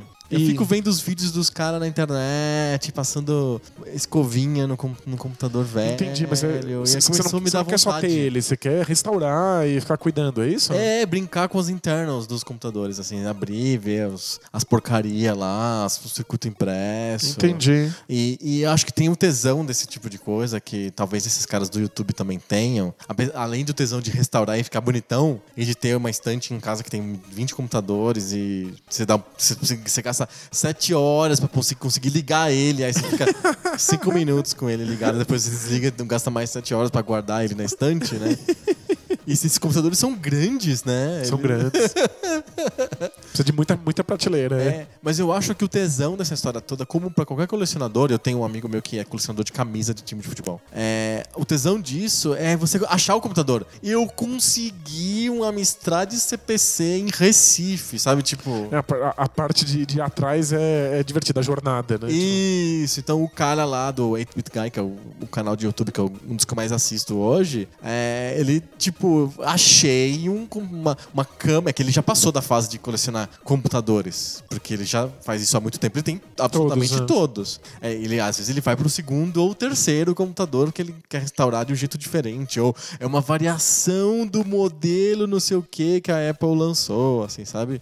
Ele agora ele coleciona, tipo assim, é- esta foi. é- é- chama é, é, eletrônicos de consumo. Então, de tipo, essa aqui é uma câmera de vídeo que foi lançada em 79 que gravava o vídeo em fita cassete, em vez de fitas VHS, sei lá, que nem existiu na época. Então ele, ele começa a colecionar esse tipo de coisa. Achei um cara. Sei lá, em Utah que tem. Ele me vendeu por, pelo eBay e eu recebi, tava quebrado. eu Achei um outro cara na minha cidade que conserta. Eu acho que é essa jornada é que faz o cara gostar de colecionar. E eu não sei por que eu fiquei com isso na cabeça. Tipo, Olha só. Ai, Você Que, que perda de tempo. E- precisa ganhar, na- ganhar na loteria mesmo. eu preciso realmente pra fazer tudo isso. É caro colecionar, colecionar essas coisas? Eu acho que deve ser é, um pouco caro se de repente você estiver querendo um item muito raro. Mas não dá pra vender. Mas dá tipo, pra começar mais barato. Mais, mais, de co- em coisas mais comuns. Tipo, eu acho que não seria nem um pouco difícil pra eu conseguir encontrar um Hot Beat e um Expert. É, São compu- deve ser mais São MSX tranquilo. brasileiros, deve ter bastante em São Paulo. Mas se você restaura isso bonitinho, deve dar pra revender por uma grana e aí comprar outros e É, restaurar. eu acho que é. a graça é essa: o cara compra dois, restaura, fica com um e vende o outro, e aí com isso ele compra um outro. Eu conheço um cara que compra combis velhas, Já é bem mais pesado do que um computador. ele restaura, deixa a Kombi impecável, vende por uma fortuna e aí compra duas combis. Sério. E aí continua fazendo isso infinitamente. Ele manda as Kombi pra Alemanha. Pra Tem uns- Tem uns Alemanha? caras que compram a Kombi dele aqui do Brasil e tem que ir lá pra Alemanha de navio. Nossa. É isso, o cara vem, vive de ficar restaurando Kombi. Sensacional isso. É, eu não sei se eu queria viver de restaurar computador, acho que eu nem tenho habilidades eh, de eletrônica e de computadores pra Mas aí você isso. ganha, né? Mas a gente vai, vai aprendendo, né? Mas eu- eu fiquei com vontade de brincar disso, assim, de ver se tem, se eu acho, sei lá, um TK90. Eu nunca, assim, sério, eh, eu falo bastante, mas eu nunca brinquei com um TK90 na minha vida, que é o clone dos Age Spectrum. Eu nunca vi na minha frente um Commodore 64. É, não, nem- o computador 64 também não, mas é- isso, é, isso é inesperado porque é um computador que não veio pro Brasil. Mas o TK90 é um computador brasileiro, clone do ZX Spectrum, eu nunca vi na minha frente. Eu já eu vi em revistas, propaganda, Sim, foto, faz sentido. mas eu nunca vi um, assim. e É engraçado, é que nem. Eu já vi de todos os outros videogames, se for pensar bem. Master System, Phantom System, Beat System, Top Gear, todos esses eu peguei e usei. Mas Sim. um TK90 nunca. Deve ser legal jogar na coisa, né? Eu joguei muito Commodore em emulação. Emulador, né? É, eu queria muito ver o gol. A merda funcionando, Exato. escrever os loads com vírgula 8, não sei o quê. Ah, não, não, agora já deu preguiça já. Nossa, é que pra você brincar com um Commodore, você tem que aprender esse basic de, de- esse basic de Commodore pra carregar os, os- os- os programas e tal. É bem esquisito. É diferente do MSX. Tem que vir um manualzinho, assim. É, você tem que pegar o jeito, né? Não sei como que é no ZX, mas no MSX era meio fácil. Você dava o load lá e a coisa funcionava. No Commodore era meio esquisito. Eu segui o manualzinho, que inclusive, acho que foi você que escreveu o manualzinho. Do MSX? Do MSX. Eu acho que. Será que o do MSX eu escrevi? Eu, eu me lembro que eu acho que eu escrevi um manualzinho pra você do PC, um 386. Ah, pra, pra eu saber chamar os jogos, Os jogos. manuais, né? Nem me lembro o que, que era. Tinha Prince of Persia, Stunts. Pinball, Pinball Fantasy, Pinball Fantasy, se tinha o FIFA? FIFA com Spot. Tinha o Cuspot? Tinha o com Spot. Olha só. na versão legal. pra PC. Muito bom. Que eu jogava preto e branco. É porque era um monitor preto e branco. Era muito preto e branco. Uau. E depois eu ganhei um monitor colorido. Mas muito charmoso com o Spot cinza. Recomendo. É legal, é, é bacana. Eu queria ter um XT. É mesmo? É, aquela coisa gigante, mas tem uns. Eu me lembrava do som daquele é quando você ligava fazer aquele pu, assim, icônico. Me dá alegria, mas é só por nostalgia e pela vontade de enfrentar a aventura de encontrar a coisa funcionando. É encontrar é sabe? divertido mesmo. Parece que é, não sei se nos seus hobbies. Quais são os seus hobbies? Pra encerrar o assunto do, do robismo. Ah, eu tô colecionando jogos de tabuleiro. Aham. E- É coleção mesmo ou você gosta de jogos de tabuleiro? Eu- São coisas diferentes. Eu gosto, eu gosto muito de jogar os jogos de tabuleiro, mas eu gosto muito de ter eles também. Eu gosto de ver eles na estante, de ter as caixinhas, de decidir quais eu vou ter. Mas eu preciso traçar uma linha. Eu tracei uma linha pra mim em 50 jogos. Eu não posso passar disso, porque senão eu Entendi. vou ficar louco. É. Você- É uma linha da sanidade. é uma linha da sanidade, uma linha do dinheiro e uma linha do espaço na casa. Que- Essas coisas ocupam É, espaço. ocupa muito espaço. A grande graça da emulação é que não ocupa espaço nenhum, né? É verdade. É uma porrinha desse tamanho que tem 3 mil jogos. tipo, Eu também não coleciono computadores velhos, mas eu tenho os consoles que eu tenho carinho, mesmo antigos, Ah, eu você vou tem os guardando consoles, aqui. né? é. E eu gosto deles, eu guardo, mas E eles é porque funcionam todos. funcionam todos e tem o jogo pra todos eles, mas eh, eles são pequenos, né? Computadores são grandes. Computadores são gigantes. Pensa num XT. É. Que tem que ter um monitor apropriado, porque ele não, Não, você tá louco. ele não funciona numa TV que nem o Commodore ou o TK. Não, hobby de console é muito mais fácil. É bem mais fácil. Que Bem tem mais TV. É. E eu não vou muito atrás, assim, eu não quero ter um Atari. Até porque ele não me encaixa na minha TV, sabe? Não, Tem, tem que tem ficar os fazendo garfinhos. aqui. Tem que ter Adaptadores TV mil. velha, adaptadores bizarros, né? O Anderson Pontes pergunta pra gente se a gente acompanha mangá ou quadrinhos. E se sim, quais são suas obras favoritas nesse formato? Eu- a gente acompanhou quadrinhos demais. Muito, quando a gente tinha tempo. É, há- há anos atrás. Eu acho que pra, pra mim nem foi uma questão de tempo, foi uma questão de qualidade mesmo. É, o quadrinho de linha é bem ruim, né, na verdade. Ele não pode ser bom porque tem que ser feito muito rápido, né? Tem um livro que eu tô lendo agora que é cha- em- chama The Unto- Untold Story of Marvel Comics. É, ele saiu em português. Eu, eu ganhei de graça naquela briga que o Dória fez com a Amazon. E aí a Amazon falou: estamos dando os livros, então escolha um livro, e eu escolhi esse livro. É... E quem lê percebe claramente o porquê que esses, esses, esses- essas revistas são tão ruins. Porque o jeito como eles criaram a indústria de quadrinhos nos Estados Unidos é, é feito para as histórias serem ruins, para a qualidade ser baixa. É pra sair muito rápido, em linha Desde de o montagem. começo, é. desde o- an- muito antes da Marvel. Então, já é feito pra ser qualidade bem ruim e tal. A co- a- os nomes dos títulos que eles publicavam no- no- nos anos 20, 30, 40 é muito engraçado. E é realmente muito orientado à lucratividade. É. Enfim, mas volta lá a tua relação com os Aqui, quadrinhos. eventualmente surge algum grande escritor que consegue fazer miséria num quadrinho de linha. E a gente fala, caramba, que história fantástica! E aí, três semanas depois, já tá na história lixo de novo. É como eu acho acho que eu, o que eu me lembro é, por exemplo, A Queda de Murdoch, que é, um, é, um, é uma coisa que eu consigo ler até hoje, É o Frank Miller escrevendo Demolidor, o né? Demolidor, e, e de- com os desenhos do David Mazzucchelli. Eu consigo ler até hoje, eles já republicaram várias vezes em formato de graphic novel, minissérie, mas que era uma revista de linha do Demolidor. É, sim, alguns conseguem. Tipo, histórias fantásticas em linha. O Alan Moore, quando pegou o Monstro do Pântano. Aham. É que é raro acontecer, acontece pouquíssimo. Pouquíssimo.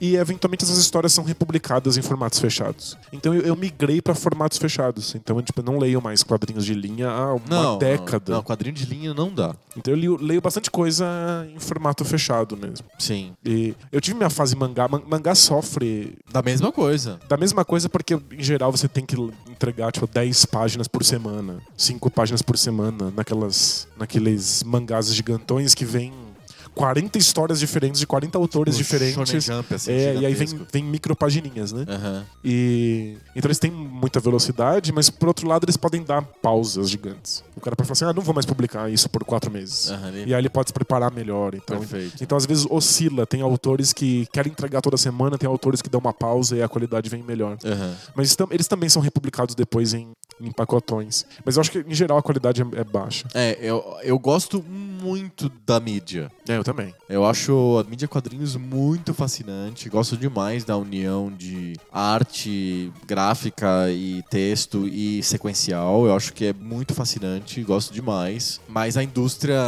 mainstream de quadrinhos é bem. Como que eu posso dizer? Bem viciada, né? É um ambiente super viciado. É, é b- é que nem pensar em novela, por exemplo, na TV. É, não, não dá eu- tempo eu- de sair uma coisa fantástica, talvez até saia, mas é Pode ter um capítulo é muito ou outro de eventual, novela é. que o pessoal fala, nossa, que incrível. Mas não, cara, é todo dia. Não, tem, eles fazem focus group, né? Focus groups, aqueles. É, junta as pessoas numa sala de reunião, dão um suco de laranja e pão pras pessoas e elas discutem o que elas acham da novela. Pra mudar, pra matar um personagem, pra mudar ou tirar, botar mais ênfase no núcleo cômico, bo- bo- pra fazer um casal se juntar ou se separar. E não tem como ser decente isso, sabe? Não tem como sair um resultado legal de novela criada no- em grupo de discussão, de pesquisa, sabe? é complicado mesmo. Muito ruim. E quadrinho de linha é exatamente a mesma coisa. O, a Marvel, sei lá, a DC recebem lá as cartas dos, dos, dos leitores dizendo que não gostaram, que a Tempestade agora tem cabelo, não sei o quê. E aí eles inventam uma desculpa qualquer e mudam o cabelo da Tempestade, sabe? Tipo, é, é mó- a- as obras abertas têm esse problema, né? Então.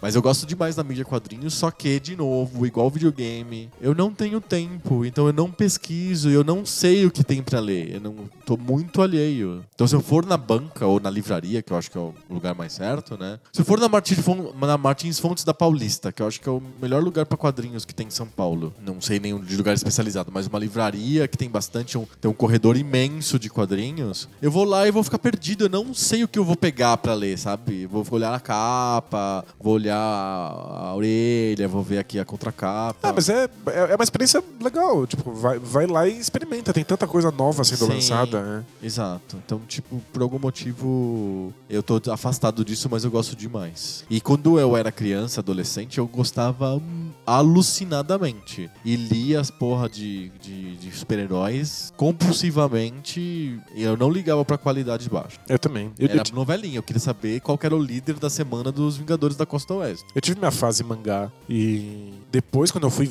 ver minha coleção, era impressionante quão pobre era. Era, tipo, era, era simplesmente o fato de que chegava toda, toda semana, a cada 15 dias chegava lá. Eu queria ver como é que a história ia Uhum. Se pra desenrolava, frente. exato. Mas é, era muita água no feijão. Muita, né? Aí eu me livrei de quase tudo. Sobraram algumas poucas coisas que eu acho que ainda, ainda valem. Sustento, né? É. Tipo, Vagabond é um mangá que eu acho realmente bem feito, com muito Aham. cuidado, muito bonito. Aí tá aí, né? É, Na na, na, prateleira. na prática, eu me livrei de todas as minhas revistas. Eu tinha uma coleção grande, de linha e não de linha, de obra fechada, que era uma coleção bem grande. Tinha bastante coisa da europeia e tal. Mas eu larguei isso e hoje eu só tenho um Watchmen que você me deu.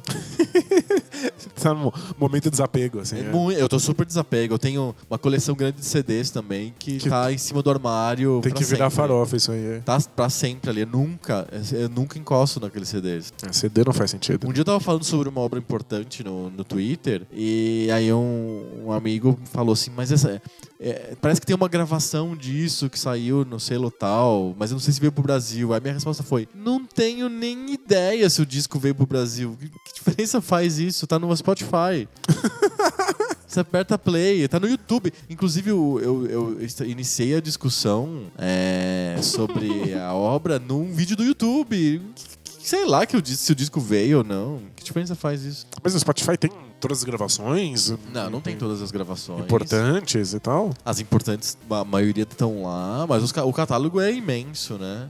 E, e o lance é o seguinte, as gravações importantes, voltando a falar de música, as grava- que é a única coisa que eu cultivo de verdade. assim. É, não é quadrinhos, nem videogame, nem livros, nem séries de TV. eu- É jogo de São Paulo e música. Basicamente, é, é o que eu tenho, é o tempo que eu tenho eu reservo pra isso. É, aliás, eu tô bem puto, assim. É, Com São Paulo? o São Paulo perdeu ontem de 2x0, jogou muito, muito, muito mal, tipo mal escalado, seis volantes, o Cuevas tá, tá machucado, ele é o único cara que consegue mon- armar a jogada. Foi um desastre. O único jogo importante, o primeiro jogo importante do ano, um jogo eliminatório contra um time importante, o Cruzeiro, e foi um desastre. Mas é... Morumbi cheio de tomar dois, péssimo. É, mas em termos de música, as gravações importantes elas são constantemente re- é, relançadas. É, existe um quando o- o- a mídia migrou de LP para CD, ah, uma coisa que o- o- as- a indústria fonográfica percebeu rapidamente é que as pessoas queriam recomprar as gravações em formato CD. Sim. E aí criou-se uma mania de relançar, fazer compilações e relançamentos das gravações que eram consideradas importantes, clássicas. Então a mesma gravação aparece no Spotify várias vezes em álbuns diferentes, que não faz nenhum sentido, porque é exatamente o mesmo som. Que só que a engraçado. capa muda, então mudou a capa, eles colocam de novo no Spotify, é, é bem engraçado. No Concertmaster, que é o, o, o front-end apropriado para escutar música clássica que eu desenvolvi em cima do, do Spotify, também tá lá. Você cl- clica numa obra, tem desenve- sete vezes a mesma gravação, só que tá com capas diferentes, porque, sei lá, a Deutsche Grammophon, a Deca, a Philips, sei lá, lançou 20 vezes a mesma coisa. que assim, engraçado. tá? é, é bem, é bem engraçado porque não custa nada, né? É só pôr lá, né? É, pra Deutsche Grammophon lançar de novo uma gravação dos anos 80, ele simplesmente lança de novo, não custa nada, não tem que pagar nada pra ninguém. Simplesmente contrata um designer pra fazer uma outra capa e lança de novo. E aí ninguém vai reclamar porque a gravação é muito boa. E em mercados que ainda tem um pouco de, de venda de CD físico na, Eu- na Europa só, é, a- alguém compra, sabe? É, mu- é um É, no-brainer. mas, mas pra gente não faz indústria. sentido, né? Spotify Mas pra não gente vê. não faz nenhum sentido. Então, né? E YouTube eu ainda acho que é, é complicado, porque pra audiófilo Ah, O talvez som é muito ruim. o som não seja bom, né? É, Mas- o som é muito ruim e, e pior ainda, tem, tem sons aceitáveis. O YouTube, ele, em si, como plataforma, melhorou bastante, então ele- o som dele padrão é ace- bastante aceitável, bem bom. Mas, às vezes, o- a fonte que o cara tem pra jogar a música pra dentro do YouTube é uma fonte ruim, então vai piorando, vai degradando aos poucos. Então, é cada vez que ele passa pra uma- uma outra fonte diferente, vai piorando a qualidade, vai compactando, recompactando. E daí ela tem gravação, ela tem- às vezes tem é, transcrição de DVD, de Blu-ray. O cara coloca um vídeo, assim, no YouTube, com áudio horroroso, super com- comprimido, você não consegue nem ouvir aquilo. Então, complicado. O Spotify agora você consegue colocar em alta definição, e é, É, se muito você, bom. se você paga. Se você paga, você liga lá em high quality, puta, maravilhoso, melhor 19 reais gastos da vida, assim, no Spotify. É, pra quem, pra quem realmente gosta de música. É, eu, eu gasto esse mesmo valor no Netflix e nunca abro a porra do Netflix. e no Spotify eu uso o dia inteiro, assim, é um gasto muito bem feito. O Rafael diz que ele chora pra tudo, menos no Rei Leão. Gente, eu não entendo o Rei Leão. Eu, eu não entendo qual é o lance. Aliás, eu assisti, a, eu assisti a Bela e a Fera, o original em desenho, pela primeira vez na semana passada. E. O, Ve- o Bela Feira é desenho, não um O filme. desenho, é. Eu fiquei. Eu não entendi por que que. As isso- pessoas gostam. Por Então, que, que isso seria bonito? É uma história muito, muito triste sobre uma mulher que é, que é escrota. E se a moral do. Se a moral era assim. Você não pode olhar pra aparência, você tem que olhar pra essência do cara. A essência do cara é horrível. Ele é um puta cara escroto, trata todo mundo mal. Que diabo de lição é essa? Ele é tão feio quanto a essência dele. Pra onde você tem que olhar nesse cara pra dar certo? Não tem. Tem um lugar nenhum. É síndrome de Estocolmo total. É, né? Porque ele, ele sequestra a menina. E eventualmente ela gosta dele sem nenhum tipo de motivo, não tem arco de personagem que leve ela a gostar dele, é tipo é completamente patológico. E eu fiquei chocado de Mas é como. ensina que ensina que os meninos que são rejeitados, eles têm a chance de sequestrar as meninas e forçar elas a gostarem deles. Essa é a mensagem. Porque da novela, eventualmente cara. elas vão achar alguma coisa boa, mesmo que não tenha nada. É, exato. Que, ó, que lindo. Não é bacana? E eu, eu fiquei chocado de quão ruim era a animação. Eu fiquei muito surpreso. Eu É, não me lembro. Vendo agora, a animação é muito ruim, envelheceu demais. Tem umas partes que o cenário fica estático, os personagens não se movimentam. A cara da Bela fica louca, assim, tipo, não, não tem um padrão, assim. Ela, às vezes ela tá desenhada de um jeito, às vezes de outro, ela começa co- a ficar É, torta. depende, é que tá- a, o- a, a criança que tava desenhando tava muito cansada naquela hora e aí o desenho ficou meio torto. A cria- mão de obra escrava chinesa. É, exato. Não, depois eu vi, eu, tipo, eu fiquei horrorizado com a animação, tipo, de quão mal feita é. Aí eu fui pra Wikipédia e descobri que é a única animação da Disney que foi feita na metade do tempo. Ah. Porque eles fizeram dois anos do filme, um diretor da Disney achou que tava uma porcaria, mas jogou tudo fora e começaram do zero. Entendi. Eles tiveram metade do tempo pra fazer, e quando estreou em Cannes, tinha umas cenas que não, não tinham lá porque não tinha acabado, e vinha um texto e falava o que, que era a cena. Ah, sério? Sério, nesse nível. É, E por- insira aqui cena. Por que raios? É tipo Metrópolis, né? Que eles perderam umas cenas pra sempre, e aí vem um texto e fala assim: nessa, nessa cena acontecia X. Ah, eu, não, eu, não, eu Tipo, não- eu nunca vi Não, isso. não- não faço também, não, não assista. Ah, mas a estética é legal, né? Art Deco. Então, é. n- Não assista. Mas eu, eu fiquei. Achei muito esquisito. O, Ar, o Bela e a A Fera. Bela Fera, é. Porque E o Rei Leão. É, o Rei Leão eu só não entendo. Qual que é a graça? Por, que- por que que é tão emocionante? Mas é bem feito. Tem gente que tem É- loucura pelo é bem Rei Leão. feito, Tem é. gente que tem absoluta loucura pelo Rei Leão. Mas é realmente bonito o Rei Leão. Interessante, bem escrito e tal. A Bela Fera, o que, que tá acontecendo ali? O nosso amigo Ivo, ele mandou, uma, mandou a foto da revista Ação Games com. Não, s- não com os critérios da revista Ação Games, mas com as notas que a revista Ação Games dava. E elas variam de fraco, regular, bom e chocante. Eu não lembro. E mais legal ainda é que os ícones. Se fosse agora ia ser zica, é, exato. É zica. É zica. O- os ícones que identificam uma coisa fraca, regular, boa e chocante são joysticks em, em- em diferentes estágios de direção. Tem, por exemplo, o, o fraco é o joystick que está deitado. Aí o regular, o joystick está meio mole, assim. O bom, o joystick está semi-ereto. E o chocante, o joystick está hiper-ereto, assim, tipo, explodindo. Gente, mas é um joystick ou uma piroca? Ai, que absurdo. Não lembrava disso, eu juro que não lembrava. É, a gente podia fazer um ensaio sobre a se- hipersexualização da revista São Games. a revista São Games tinha aqueles personagens que respondiam cartas, Acho que sim. tipo Marjorie Bros e porras assim. Talvez. Tinha que pegar minha coleção. Eu tenho umas, umas Você ainda velhas. tem revista aqui velha? Tenho, tenho uma da Ação Game, uma Super Game Pro. Nossa, é, essas revistas eram muito ruins, na verdade. Tinha uma que eu lembro que tinha o Capitão Ninja que respondia a carta, lembra? Que era o Marcelo Cassaro Era o na, ve- na versão Capitão Ninja. Mas ele dele. respondia. Será que era ele mesmo que Era, respondia? é, era ele. Ele fazia os quadrinhos, Ele lá, fazia fazia, as tudo porque- capas, ele fazia tudo, ele era tudo.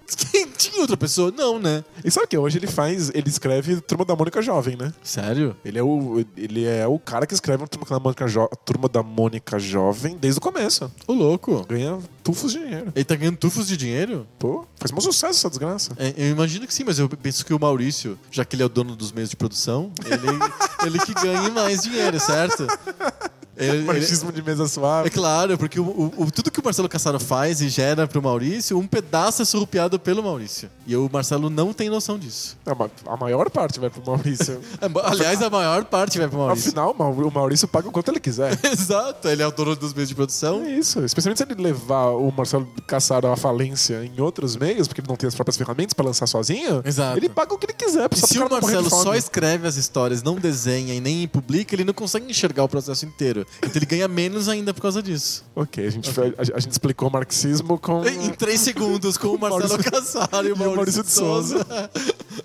E, aliás, se Donkey Kong virou, virou polêmica, a gente sobreviveu, porque nossos mecenas são muito esclarecidos, Sim. acho que eu posso falar abertamente que eu odeio Maurício de Souza. Sério? Acho ele muito escroto. Ele Eu- como pessoa? É, eu- e a obra também. Ah.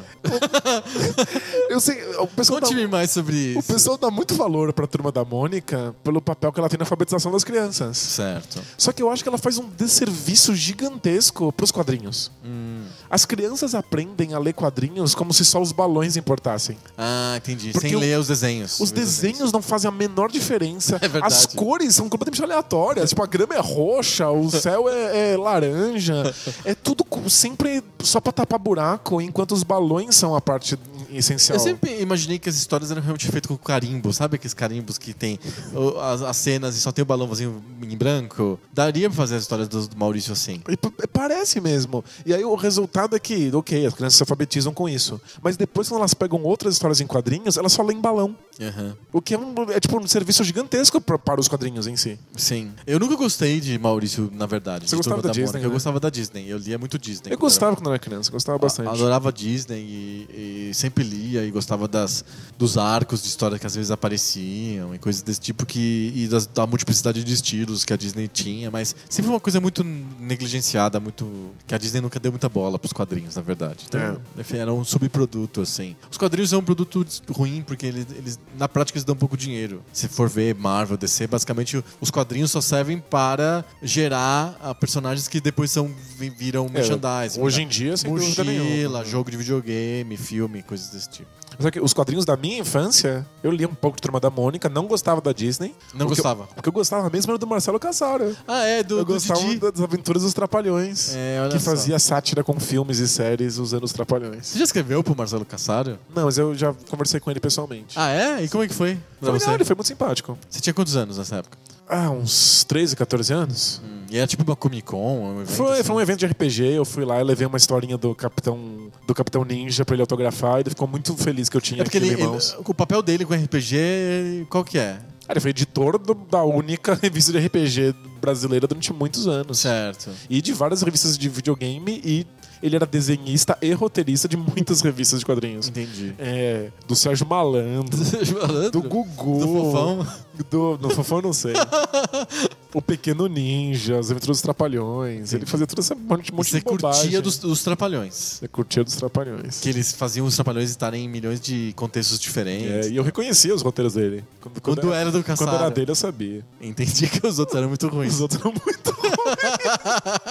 Nem era mérito do Cassaro, coitado. Acho que a gente falou tanta coisa de Capitão Ninja e eu me lembrei que a gente tem uma cartinha muito interessante que a gente recebeu. De um, que a gente recebeu por e-mail, na verdade, de um, do ouvinte Cartinha eletrônica. Cartinha Eletrônica. A gente recebeu do Cauê Brito Martins, que ele, ado- ele elogiou várias vezes o podcast, disse que ele é muito fã, etc, etc. E que ele queria muito que a gente falasse sobre jogos de samurais. Tem muito jogo de samurai? É, e co- vamos pensar nos jogos de samurai que existem. Samurai Shodown? Ok, Way of Samurai? ok. Shinobi. Shi- shi- Shinobi é um samurai? Shinobi é um Não, ninja. Shinobi é o ninja. Acho que acabou, acho que é isso. A gente pode falar de ninja, ninja tem um monte. É, tem mais, tem o Ninja Gaiden, tem o Shinobi, tem o- tem o Alex Kidd em Shinobi World, Não, não, não, sério, tem muito jogo de ninja. Muito jogo merda de ninja. tem o. É, não- tem, e tem um jogo que. Eu, eu devia ter colocado esse, esse como o- um dos maiores vilões da história dos videogames, que é o Ninja que captou o presidente no Bad Dudes. que também foi conhecido o jogo como Dragon Ninja. É. É, é, um É, ninja. é um ninja. É.